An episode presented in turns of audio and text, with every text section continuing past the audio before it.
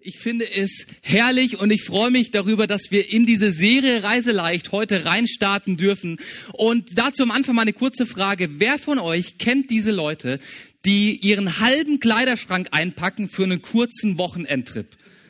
Kennt ihr solche Leute? Ja, ich kenne auch so jemanden. Wir waren vor kurzem mit Max im Urlaub. Ähm, der Name darf an der Stelle mal gesagt sein. Dieser Mann hatte so einen Koffer mit dabei für drei Tage Prag, drei Übernachtungen. Der Dreiviertel Kofferraum war voll mit diesem einen Koffer und äh, wir durften den durch diese wunderschöne Stadt schleppen. Herrlich, ja, ich liebe es. Ähm, Max, beim nächsten Mal bitte ein kleinerer Koffer, das spart uns nämlich erstmal Sprit beim Fahren. Und außerdem ist Übergepäck immer teuer. Ey, Übergepäck kostet dich immer extra. Ich weiß nicht, ob ihr diese Situation beim Flughafen schon mal beobachtet habt, beim Check-in. Ne? Da ist dann vielleicht eine Dame oder ein Herr mit einem großen Koffer am Start. Der Koffer wird beim Check-in gewogen. Ich frage mich, warum macht man das nicht zu Hause? Aber gut, andere Frage. Ähm, und dann ist er leider schwerer als 32 Kilo. Und dann wird der Koffer da am Flughafen aufgerissen und Leute sortieren Kleidungsstücke aus, die sie doch nicht so bedeutsam fanden. Und sie deswegen lieber am Flughafen der Mülleimertonne spenden, ähm, wie extra Kosten zu zahlen. Denn, das habe ich mal nachgelesen, ein Kilo Übergepäck kostet bei den Airlines durchschnittlich 15 Euro. Also Übergepäck ist mächtig teuer. Nicht nur für unseren Geldbeutel, nicht nur für den Tank am Auto, sondern auch besonders für unsere Seele und für unser Innenleben. Ich habe das Empfinden, dass wir die letzten 20 Monate einiges an Übergepäck aufgeladen haben. Und auch wenn ich mein Leben anschaue, merke ich, dass sich da einiges angestaut hat. Ärger, Verzweiflung, Stress, Bitterkeit über die Situation, in der wir sind, über die gesellschaftliche Entwicklung, die wir erleben müssen in unserem Land. Und ich glaube, gerade jetzt, gerade jetzt zu Weihnachten, lautet es zu Recht Reise leicht, weil es einiges an Übergepäck in unserem Leben gibt, das wir abladen dürfen, abladen sollen, um in das freudevolle, friedenvolle Leben reinzustarten, das Gott für uns hat. Ey, und ich freue mich richtig, das ganze Thema Reise leicht ist nicht nur eine Predigt, die wir hier vor Ort machen als MGE Peine, sondern wir machen es zusammen mit insgesamt vier Kirchen der Ecclesia ähm, hier im Norden Göttingen, Braunschweig, Lehrte sind mit am Start und auch wir als eine Ecclesia-Kirche machen mit und so wird es kommen, dass ihr in den nächsten Wochen immer mal wieder andere Gesichter hier auf der Bühne seht und äh, Marie und ich sind auf Reisedienst und äh, beglücken andere Gemeinden. Ähm, ich freue mich, dass wir es zusammen machen, dadurch auch einfach Einheit leben und in diese spannende Zeit starten.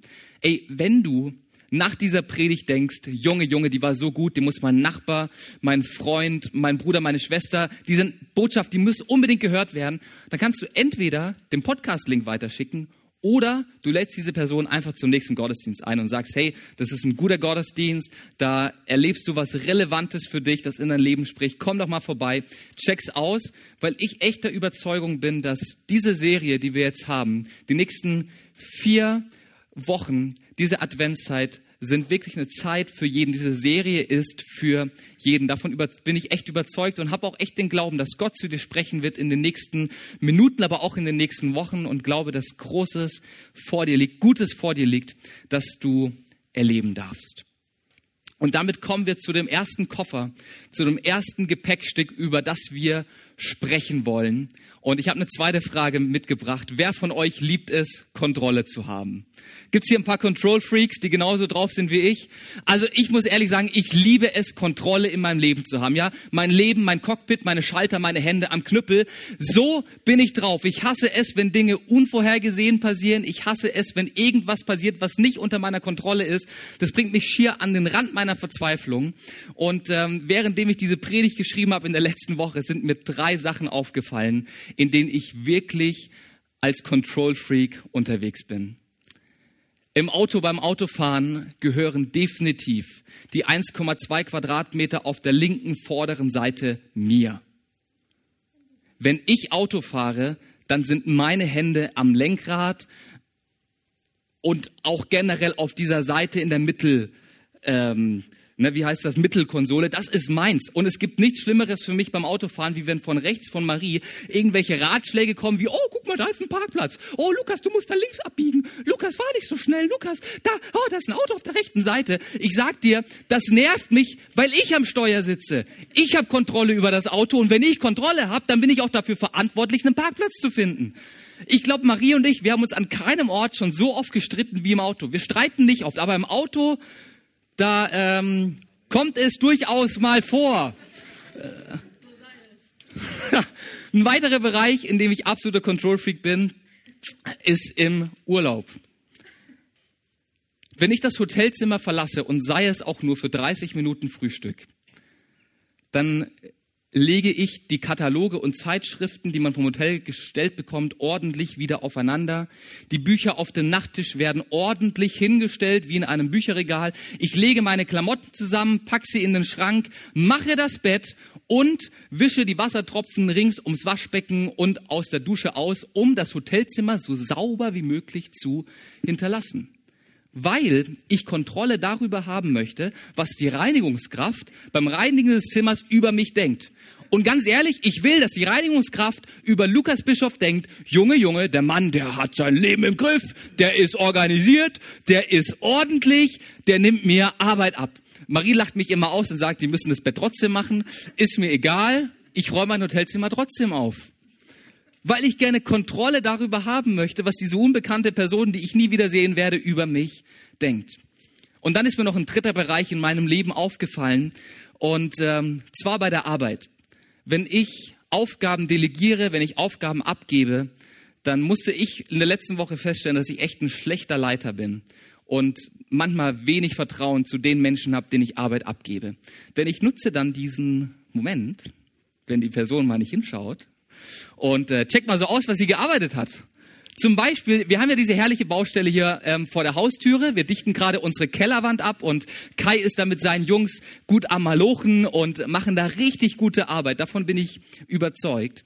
Trotzdem bin ich immer, wenn die Jungs Feierabend gemacht haben, schön raus zur Baustelle und habe einmal Bauaufsicht gespielt. So einmal so, ah ja, okay.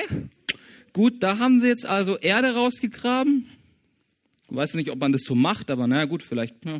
Ah, okay, aber ah, da hätte man vielleicht schon noch ein bisschen mehr auftragen müssen da von dieser Sperrschicht da. Also, ich habe keine Ahnung, was sie da machen. Ich habe keinen Plan, ja.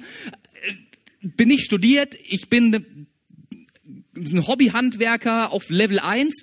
Ja, ich habe noch einige XP-Punkte vor mir, die ich leveln muss bin eine Niete im Vergleich zu den Männern, die da draußen was leisten. Aber irgendwie habe ich diesen Kontrollwahn, kontrollieren zu wollen, was da draußen passiert. Ich liebe es, Kontrolle zu haben ich bin ein kleiner Control Freak und ich merke, dass es gleichzeitig aber dazu führt, dass ich innerlich unruhig bin, dass ich mir Gedanken mache, dass ich am Überlegen bin über das und jenes und innerlich die ganze Zeit in mir so ein Rad am Rattern ist über die vielen, vielen Dinge in meinem Leben, die ich alle gerne unter Kontrolle haben will. Und dieses Übergepäck, diese Kontrolle, die uns im Alltag oft behindert und einschränkt, die wollen wir heute loslassen. Und die Einladung, die ich an mich aussprechen möchte heute Morgen ist, lass Kontrolle los. Ich weiß nicht, ob du ein genauso krasser Freak bist wie ich. Vielleicht sitzt du dran, denkst du, Junge, Junge, der Mann muss in Therapie. Ähm, mag sein. Ähm, das checke ich nochmal mit Marie aus. Selbst wenn du nicht so ein krasser Control Freak bist wie ich, ich glaube, dass es trotzdem Dinge in deinem Leben gibt oder dass du generell auch den Hang zur Überkontrolle hast und versuchst dein Leben irgendwie zu organisieren und zu gestalten und merkst die negativen Einflüsse der Kontrolle, vielleicht gar nicht indirekt, äh, vielleicht gar nicht direkt, aber indirekt. Und ich glaube, es gibt so ein paar Dinge, die wir alle versuchen zu kontrollieren. Also eine Sache, die vielleicht du kontrollierst, ist genauso wie bei mir dein Ansehen und was Menschen über dich denken. Du versuchst zu kontrollieren, was der Arbeitskollege über dich denkt. Du versuchst zu kontrollieren, dass dein Nachbar dich liebt. Du versuchst zu kontrollieren, dass ähm, die, die Menschen, die du beim Bäcker triffst, dich irgendwie gern haben. Deswegen machst du dich schick und deswegen ähm, schminkst du dich nochmal und trägst dicken Lippenstift auf, Samstagmorgens, ähm, kurz nach dem Aufstehen, einfach nur, damit dein Ansehen vor anderen Menschen gut ist. Eine andere Sache, die du vielleicht kontrollierst, ist deine Karriere, deine berufliche Zukunft. Du hast alles ganz genau geplant, alles ganz genau getaktet und hast die komplette Kontrolle, wohin es geht. Oder du versuchst deine Gesundheit zu kontrollieren. Du gibst alles für einen guten Body. Du kümmerst dich darum, dass du dich gesund ernährst und fit bleibst und hast dann das Ziel, mit 90 noch einen Marathon zu laufen. Versuchst das zu kontrollieren. Oder vielleicht bist du eine dieser Helikoptereltern, die versuchen, die Entwicklung ihrer Kinder bis ins letzte Detail zu kontrollieren und zu bestimmen. An der Stelle eine ganz kurze, wirklich erschreckende Statistik, die ich gelesen habe diese Woche. Acht Prozent der Millennials, das sind die Leute zwischen 20 und 25, bringen in den USA ihre Eltern mit zum Vorstellungsgespräch. Acht Prozent der Millennials bringen ihre Eltern mit, weil die Eltern es nicht geschafft haben, die Kids zur Selbstständigkeit zu erziehen. Weil sie so voller Kontrolle bei den Kids waren, dass sie die Kinder nicht in Freiheit geführt haben, sondern in so eine krasse Abhängigkeit, dass ein 25-Jähriger auf die Idee kommt, seine Eltern mit zum Vorstellungsgespräch zu nehmen. Drei Prozent der Millennials, also ein Drittel derjenigen, die ihre Eltern mit zum Bewerbungsgespräch mitbringen, bringen ihre Eltern sogar mit ins Bewerbungsgespräch live. Das heißt, die Eltern führen die Gespräche mit dem Arbeitgeber. Falls du dich angesprochen fühlst als Helikoptereltern, äh, Helikoptermama oder Helikopterpapa, ich schaue niemanden an in diesem Raum, ich will nicht, dass hier irgendwelche Gerüchte entstehen. Bitte kümmere dich darum, dass deine Kinder nicht überkontrolliert aufwachsen. Und ähm, falls du mal vorhast, hier für die MGE zu arbeiten und du bringst deine Eltern mit, dann ähm, werde ich dich nicht anstellen. Okay.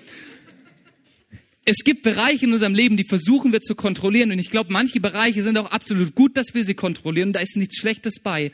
Aber das Problem von Kontrolle, das Problem von übermäßiger Kontrolle in unserem Leben ist das Rad der Angst. Du und ich, wir haben Bereiche in unserem Leben, die wir versuchen zu kontrollieren und wir bauen uns Systeme auf, wir üben Kontrolle aus über Dinge, die wir tun, über Dinge, die auf unserer Agenda liegen. Aber das Problem ist folgendes, je mehr wir versuchen zu kontrollieren in unserem Privatleben, auf der Arbeit, in der Schule oder wo auch immer, desto mehr Angst bekommen wir, die Kontrolle zu verlieren, zu versagen, nicht genug zu sein, was wiederum dazu führt, dass wir versuchen, mehr Kontrolle über unser Leben zu bekommen. Wir machen uns noch mehr Gedanken, wir vertiefen uns noch mehr rein, wir etablieren andere Systeme in unserem Leben, um noch mehr Kontrolle zu bekommen, was wiederum dazu führt, dass wir Angst haben zu verlieren, Angst haben, Kontrolle aus der Hand zu lassen, was wieder zu Kontrolle führt und wir befinden uns in einem Kreislauf der Angst. Angst treibt uns dazu, Kontrolle zu bekommen. Angst davor, dass sich unsere Kinder nicht gut entwickeln. Angst davor, dass in unserem Berufsleben die Dinge nicht richtig laufen. Angst davor, dass unser Geld am Ende des Monats nicht reicht.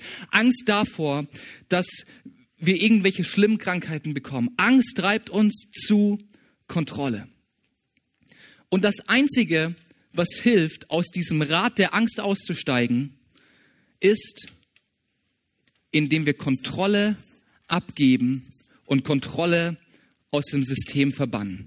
Und wie das ganz praktisch aussieht, wie wir Kontrolle gut abgeben können und wie wir in ein gutes Verhältnis zur Kontrolle kommen dürfen, das können wir von einem herrlichen Typen aus der Bibel lernen.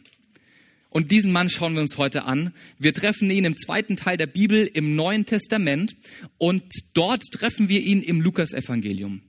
Lukas, das war ein gebildeter Mann, der zur Zeit von Jesus gelebt hat. Und er befragt verschiedene Augenzeugen, die mit Jesus unterwegs waren und schreibt dann seine Geschichte über Jesus. Von der Geburt bis zur Auferstehung, bis zur Himmelfahrt. Er schreibt diese Geschichte ganz penibel. Er befragt Leute, die mit Jesus unterwegs waren, Augenzeugenberichte, die zu 100 Prozent zuverlässig waren. Und in dieser Geschichte begegnet uns dieser Mann und von diesem Mann dürfen wir drei Fragen lernen, die wir uns stellen dürfen im Bereich Kontrolle. Und wenn du bereit bist, heute Morgen von diesem Mann zu lernen, dann sag mal, lass los. Lass los. Okay, wir steigen ein in Lukas Kapitel 7 ab Vers 1. Das Volk hörte allem zu, was Jesus sagte. Als er seine Rede beendet hatte, ging er nach Kapernaum.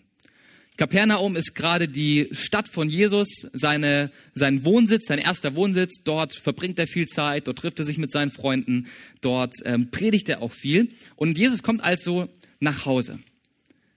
Der Hauptmann einer dort stationierten Einheit hatte einen Diener, den er sehr schätzte. Dieser war schwer krank und lag im Sterben. Als der Hauptmann von Jesus hörte, schickte er einige Älteste der jüdischen Gemeinde zu ihm. Sie sollten ihn bitten zu kommen und seinem Diener, Diener das Leben retten. Die erste Frage, die wir von diesem Hauptmann, von diesem römischen Centurio lernen dürfen, ist die Frage, lohnt es sich zu kontrollieren? Der Hauptmann hat ein Problem in seinem Haus. Die Kontrolle, die er eigentlich ganz fest hat in seinem Haus, ist ihm aus der Hand geklitten und sein Diener, den er wirklich sehr schätzte, ist schwer krank. Und nicht nur so ein bisschen krank, nicht nur so pseudokrank, sondern eine richtig heftige Männergrippe mit der Aussicht, dass er den nächsten Tag nicht erleben wird. Und wir lesen in diesem Text, dass der Hauptmann diesen Diener sehr schätzte. Es war es, er war es ihm wert, sagt eine andere Bibelübersetzung. Also wirklich einen Freund, eine Person, die er sehr schätzte, eine Person, die er achtete, die er wirklich um sich haben will und er schaut sich die Krankheit seines Dieners an und er fragt sich, lohnt es sich zu kontrollieren? Lohnt es sich, tätig zu werden? Und sagt, yes, dieser Diener ist es mir wert, dass ich anfange zu versuchen, die Situation zu kontrollieren. Hey, wenn du dein Leben anschaust, die verschiedenen Bereiche, die du kontrollierst, lohnt es sich, wirklich? Worauf kommt es wirklich an in deinem Leben? Welche Bereiche sind wirklich wertvoll? Welche machen wirklich den Unterschied? Und welche solltest du vielleicht auch bewusst kontrollieren und welche nicht? Hey, wähle deine Kämpfe weise. Du kannst nicht alles kontrollieren. Du kannst nicht jedes Detail deines Lebens im Griff haben. Du kannst nicht jedes Detail deines Lebens planen. Aber was du machen kannst, ist sich auf die wichtigsten Bereiche deines Lebens zu fokussieren. Und eine Frage, die mir da immer wieder hilft und die ich mir auch in der letzten Woche immer wieder gestellt habe, war die Frage, ist es in fünf Jahren noch bedeutungsvoll, dass ich mich heute um dieses oder jenes kümmere? Ist es in fünf Jahren noch bedeutungsvoll, dass die Putzkraft im Hotel weiß, dass ich Wäsche zusammenlegen kann? Vermutlich nicht. Das heißt, ich sollte mir keinen Stress machen, wenn ich es einmal vergesse. Ist es bedeutungsvoll, dass ich jeden Samstagmorgen geschminkt und aufgetakelt zum Bäcker gehe, damit andere Menschen ein gutes Bild von mir haben? Vermutlich nicht. Tut mir leid, dass ich euch das sagen, liebe Frauen, aber in fünf Jahren wird sich niemand daran erinnern, ob du heute ungeschminkt oder geschminkt warst. Ist es in fünf Jahren noch bedeutsam, ob du E10 für 1,71 an der Tanke oder 1,64 kaufst? Ich glaube nicht. Und ich glaube, wir dürfen uns in jeder Situation unseres Lebens fragen, dass wir unter Kontrolle halten wollen. Lohnt es sich wirklich? Lohnt es sich zu kontrollieren? Ich habe jetzt ein paar banale Beispiele genannt, aber ich glaube, du hast einige Dinge vor Augen, die du in deinem Leben versuchst zu kontrollieren. Und stell dir mal da die Frage, ist es in fünf Jahren noch bedeutungsvoll, dass du dich jetzt darum kümmerst, du dir Sorgen machst und dir den Schlaf in der Nacht raubst? Der Hauptmann stellt sich diese Frage und er beantwortet die Frage mit Ja. Der Diener ist es wert, dass ich mich darum kümmere. Der Diener ist es wert, dass ich versuche, Kontrolle über die Situation zu bekommen. Und wenn du dann an dein Leben rangehst, an diese eine Sache und sagst, okay, lohnt es sich wirklich zu kontrollieren? Yes, es lohnt sich. Es ist wichtig. In fünf Jahren macht es einen Unterschied. Dann kommen wir zur zweiten Frage. Und dazu gehen wir weiter in der Geschichte. Vers 4. Die Männer, gingen zu Jesus, also die Männer, die der Hauptmann geschickt hatte, ja, diese, diese Bürgermeister der Stadt, die ein gutes Bild von dem Hauptmann hatten, die wurden ja losgeschickt, um Jesus zu holen, um ihn zu überreden, dass er wirklich kommen soll. Und diese Männer gingen jetzt zu Jesus und sie baten ihn inständig, mit ihnen zu kommen. Er ist es wert, dass du ihm diese Bitte erfüllst, sagten sie. Er liebt unser Volk und hat sogar die Synagoge gebaut. Und die zweite Frage, die wir uns stellen dürfen, ist die Frage, kann ich es kontrollieren? Der römische Hauptmann aus dieser Story war nicht einfach nur ein Armeeoffizier, der die Aufgabe hatte, seine 100 Mann zu befehligen, sondern er war ganz strategisch vom römischen Reich in diese Region eingesetzt worden, um die Region zu kontrollieren. Seine Aufgabe war es, dafür zu achten und dafür zu sorgen, dass es keine Aufstände gab, dass das Volk ruhig ist und schön brav die Steuern zahlt. Das war sein Job, das war sein seine Aufgabe, was er kontrollieren sollte, aufgrund dessen, dass er vom römischen Staat dazu eingesetzt war. Und dafür hatte er ein dickes monatliches Einkommen, mehrere tausend Denare, die ihm da immer wieder überwiesen wurden, jeden Monat. Ähm, dafür hatte er 100 top ausgebildete Elitesoldaten an seiner Seite, also finanzielle Power und Manpower, um diese Kontrolle auszuüben. Und wir lesen in der Story, dass er diese Kontrolle auch wahrgenommen hat. Die Leute liebten diesen Mann. Ja, er hat vielleicht ein paar Steuererlasse ähm, gegeben, ja, ein paar Prozent runter bei der Mehrwertsteuer und ähm, sonst war er auch ein sehr großzügiger Typ. Brot und Spiele für das Volk. Dann lesen wir davon, er hat eine Synagoge gebaut. Die Synagoge, in der Jesus ab und zu auch mal am Start war. Und die, die Leute kommen zu Jesus und sagen, ey Jesus, der Typ, der ist der Hammer, der hat sein Leben unter Kontrolle. Der macht seinen Job. Zu 100 Prozent, wir lieben ihn. Ist ein genialer Mensch. Und die Synagoge, in der du regelmäßig predigst, Jesus, ey, die ist von dem Mann. Dieser Typ hat sein Leben im Griff. Und manche Dinge in deinem Leben solltest du genauso anpacken wie der römische Hauptmann, weil du sie kontrollieren kannst. Für manche Aufgaben, für manche Bereiche deines Lebens hast du die Kapazität und die Kompetenz, Dinge anzupacken hast du die Aufgabe und die Verantwortung, das auch zu tun. Also Essen kommt nicht von alleine in den Kühlschrank. Du, du, du kannst gerne morgen nicht einkaufen gehen und dann anfangen zu beten, sagen, Herr, füll meinen Kühlschrank, ähm, ich habe keine Lust einkaufen zu gehen, habe keine Lust darüber Kontrolle zu haben, mach du, was du willst. Wir können eine Wette abschließen, ich glaube zu 99 Prozent bleibt dein Kühlschrank leer. Das sollst du kontrollieren, das ist deine Aufgabe, das, das liegt in deiner Hand oder dass deine Kinder in einem sicheren Zuhause aufwachsen, in dem sie zu reifen Persönlichkeiten heranwachsen können. Ey, das ist eure Aufgabe als Eltern. Darüber solltet ihr Kontrolle haben und euer Bestes geben. Denn Kontrolle loslassen heißt nicht Verantwortung aufgeben. Es gibt manche Bereiche in deinem Leben, für die du verantwortlich sein darfst, die du gestalten darfst, über die du Kontrolle haben sollst.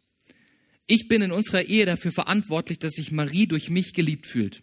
Diese Aufgabe kann ich nicht delegieren.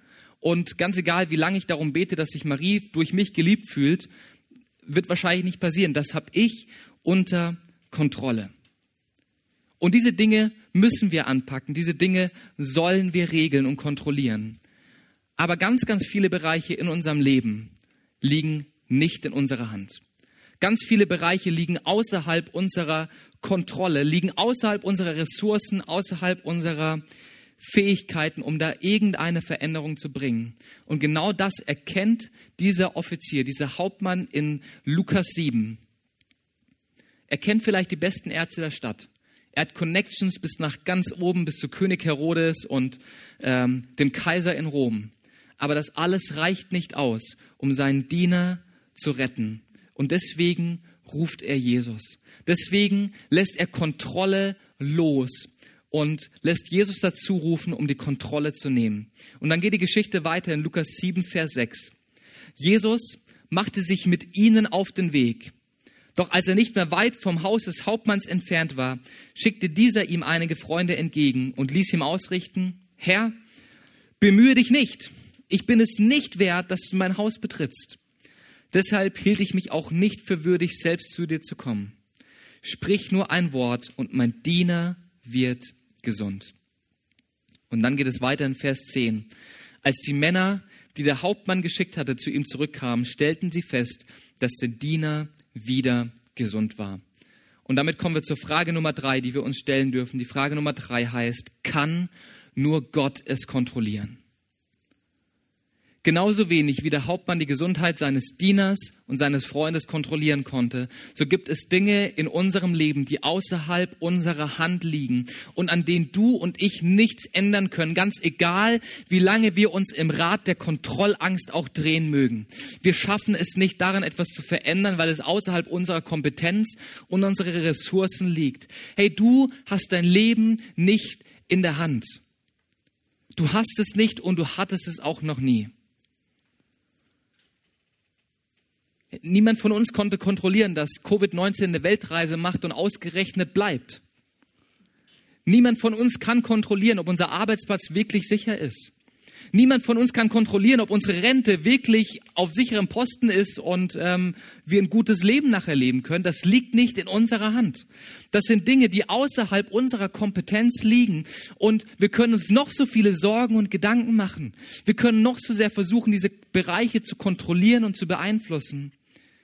Das Einzige, was hilft, ist die Sache, die der Hauptmann gemacht hat, indem er vor Jesus kapituliert und sagt, Jesus, das ist für dich. Diese Aufgabe in meinem Leben, dieser Bereich, den ich kontrollieren will, der ist für dich und ich gebe ihn dir ab. Ich gebe ihn dir ab. Ein weiser Rat in der Bibel lautet in Sprüche 3, Vers 5 und 6. Verlass dich nicht auf deinen Verstand, sondern setze dein Vertrauen ungeteilt auf den Herrn. Denk an ihn bei allem, was du tust. Er wird dir den richtigen Weg zeigen. Und was wir aus dem Leben des Hauptmanns und aus diesem Bibelvers lernen können, ist Folgendes. Gott kann weitaus mehr mit deiner Kapitulation erreichen, wie du mit Kontrolle. Hey, du kannst vielleicht zehn Prozent deines Lebens kontrollieren. Du hast vielleicht für zehn Prozent deines Lebens Kompetenz und Fähigkeiten und Ressourcen zur Verfügung, um Kontrolle auszuüben auf eine gesunde Art und Weise.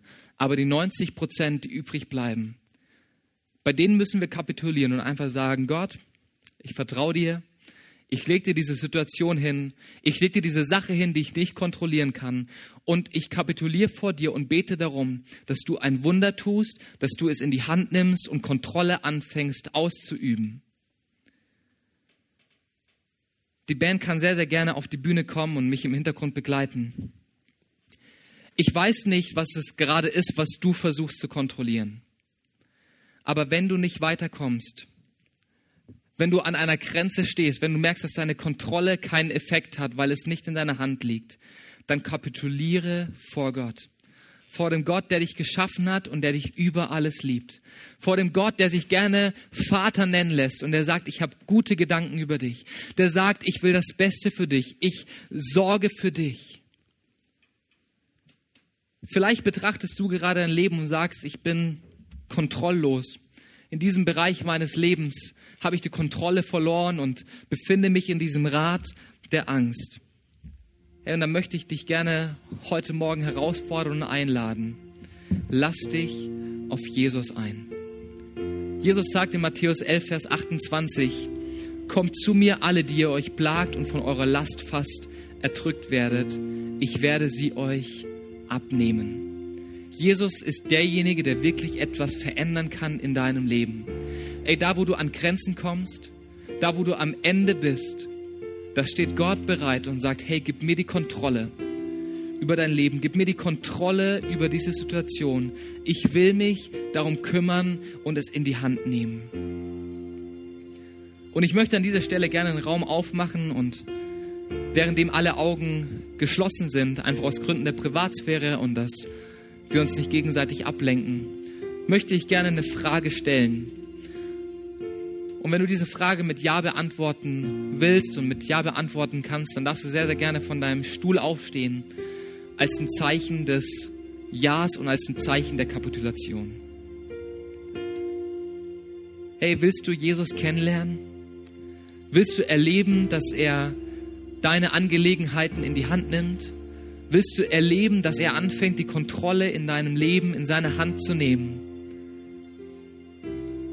Willst du erleben, dass Angst geht in dem Moment, wo du Kontrolle loslässt? Dann lade ich dich ein, steh auf. Yes, danke schön. Ich sehe, dass einige Menschen im Raum aufstehen und auf diese Predigt reagieren.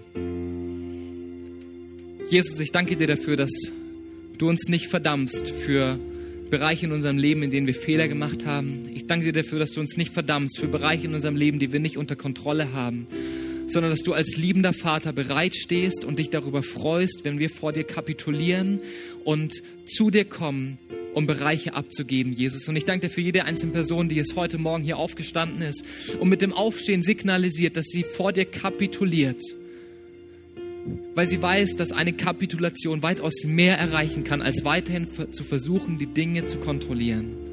Jesus, ich bete darum, dass jede Person, die heute Morgen hier aufsteht, wirklich in den nächsten Wochen erlebt, dass du die Dinge in die Hand nimmst und wirklich erlebt, Herr Jesus, dass sie Freiheit in diesen Bereichen bekommt, die sie versucht unter Kontrolle zu halten. Jesus, ich danke für Freiheit. Ich danke dir dafür, dass wir die Zusage haben dürfen, dass du uns Last von den Schultern nimmst, die versucht uns zu erdrücken, Herr. Und Jesus, wir legen heute diese Gepäckstücke vor dich. Wir geben sie dir ab. Hey, und danken dir dafür, dass wir im Gegenzug Leichtigkeit, Freude und Frieden erleben dürfen. Gott kann weitaus mehr mit deiner Kapitulation erreichen, wie du mit Kontrolle.